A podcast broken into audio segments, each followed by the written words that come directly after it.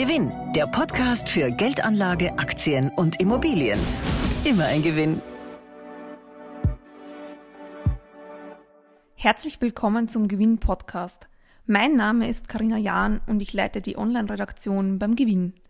Passend zur Titelgeschichte der aktuellen Ausgabe geht es heute um explodierende Stromkosten und wie man sich mit Photovoltaikanlagen ein Stück unabhängiger macht. Und dazu begrüße ich herzlich unseren Gewinn-Chefredakteur und Immobilienexperten Robert Wiedersich bei mir im Podcaststudio. Hallo Robert. Hallo Karina. Robert, die Energiepreise explodieren. Betrifft das jetzt auch den Strom für Privatkunden?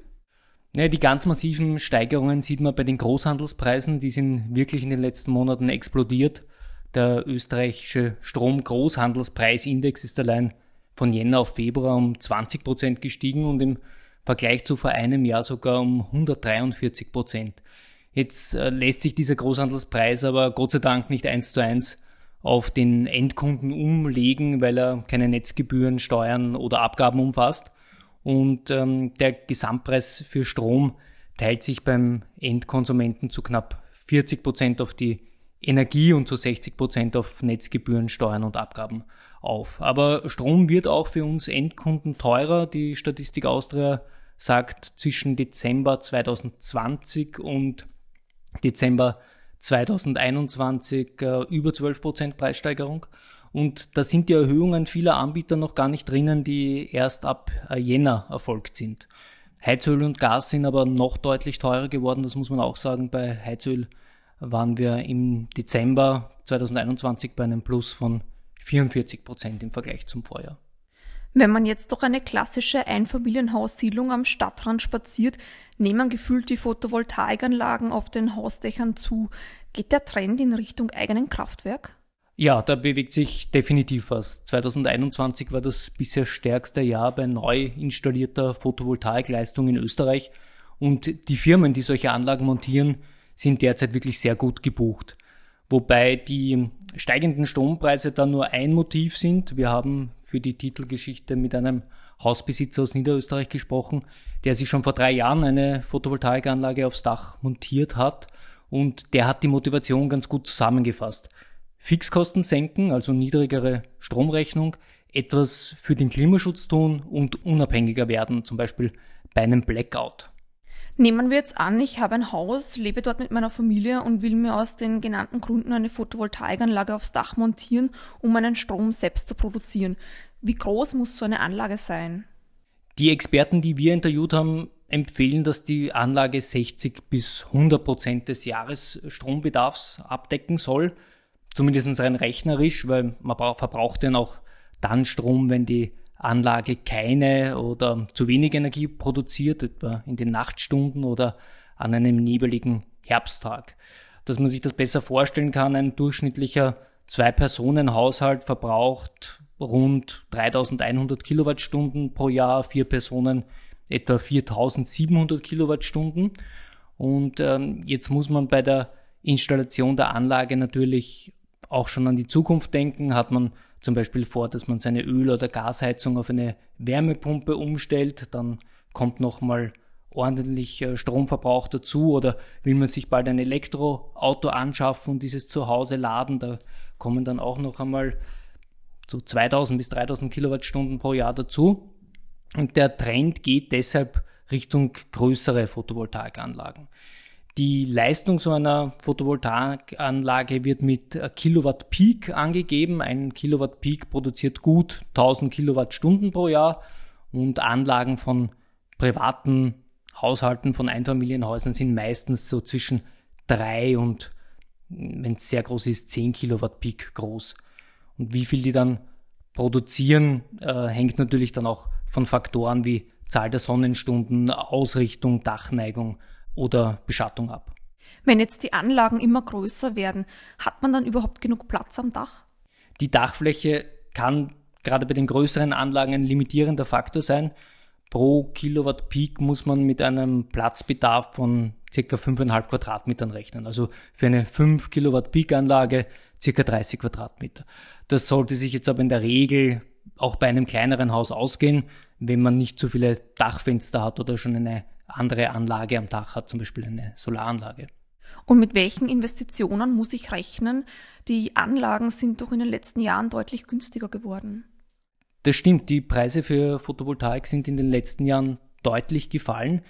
Billiger wird es aber derzeit nicht mehr. Im Zuge der weltweiten Materialengpässe gab es äh, zuletzt Kostenanstiege von 10 bis 15 Prozent und teilweise auch Lieferschwierigkeiten. Aber für so eine 6 Kilowatt Peak große Anlage kann man mit einem Komplettpreis von um die 10.000 Euro rechnen. Viele Energieversorger bieten da auch Pakete an, inklusive Montage und Stromabnahmevertrag. Beim Verbund kostet jetzt mit Stand Jänner eine 5,85 Kilowatt Peak Anlage inklusive Montage 9.990 Euro oder eine 3,9 Kilowatt Peak-Anlage 6.990 Euro. Wer vor so einer Investition zurückschreckt, kann ähm, auch wieder beim Verbund sogar PV-Anlagen über sechs oder zwölf Jahre mieten und ähm, kann dann nach Ablauf der Mietdauer die Anlage ins Eigentum übernehmen. Bei den genannten Preisen ist die Förderung aber noch nicht abgezogen, oder? Nein, dank Förderung wird es jetzt noch günstiger. Aktuell werden Photovoltaikanlagen von der Bundesregierung mit 250 Euro pro Kilowatt Peak gefördert. In den nächsten Wochen könnte es aber zu einer Änderung bei den Fördermodalitäten kommen. Das war zu Redaktionsschluss Ende Jänner noch nicht bekannt. Da war die Verordnung zum Erneuerbaren Ausbaugesetz noch nicht da, wo die Details zu den zukünftigen Förderungen festgeschrieben werden. Zusätzlich hat man aber auch noch die Möglichkeit, ähm, sich Landes- und äh, Gemeindeförderungen zu holen.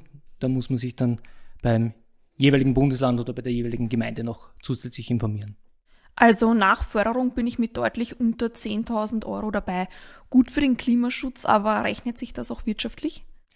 Ja, also die 10.000 Euro sind mal eine gute Messlatte und äh, zum Thema Wirtschaftlichkeit, wir haben das für einen Vier-Personen-Haushalt durchgerechnet und sind dabei auf eine Amortisationsdauer von elf Jahren gekommen.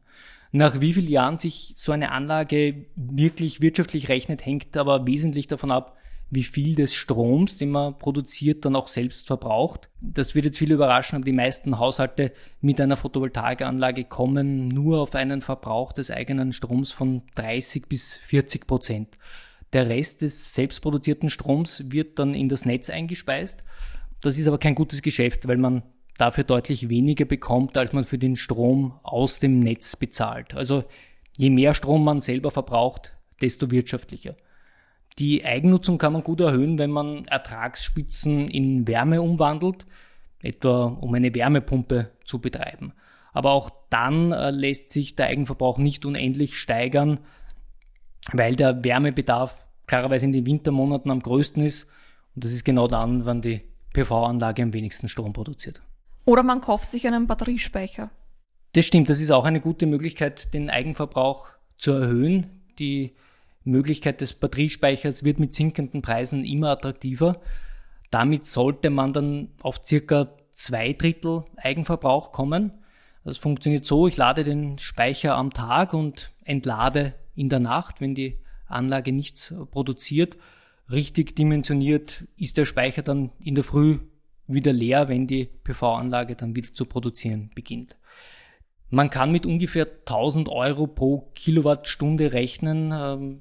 Da wieder die Preise vom Verbund. Der bietet zum Beispiel zu seiner 5,85 Kilowatt Peak äh, großen PV-Anlage einen 8,3 Kilowattstunden Speicher an. Der kostet 8000 Euro.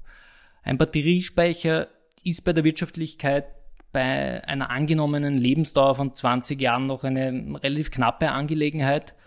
Bei steigenden Strompreisen und attraktiveren Förderungen kann sich das freilich rasch ändern.